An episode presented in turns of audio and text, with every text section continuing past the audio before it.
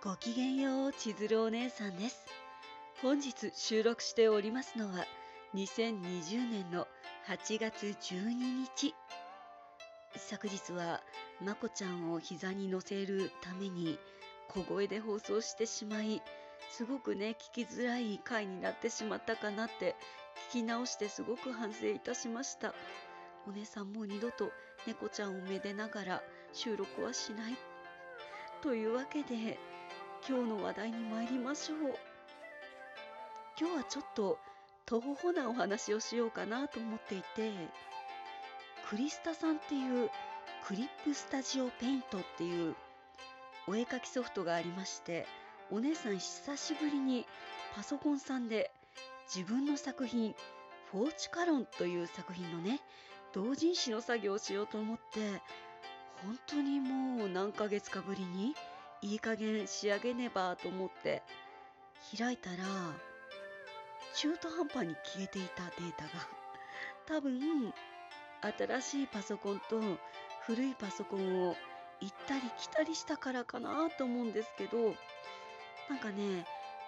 こっちは Bluetooth が使えるからこっちを試してみようって古いパソコンに戻った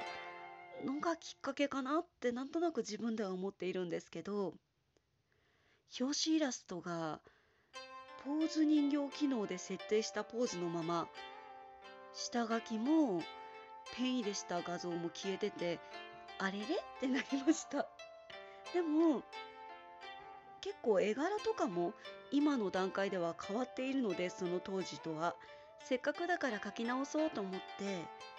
ポーズ人形だけを印刷してアナログで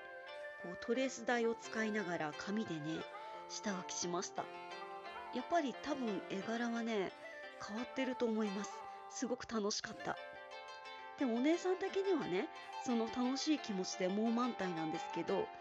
これをお聞きの皆様どうかぜひ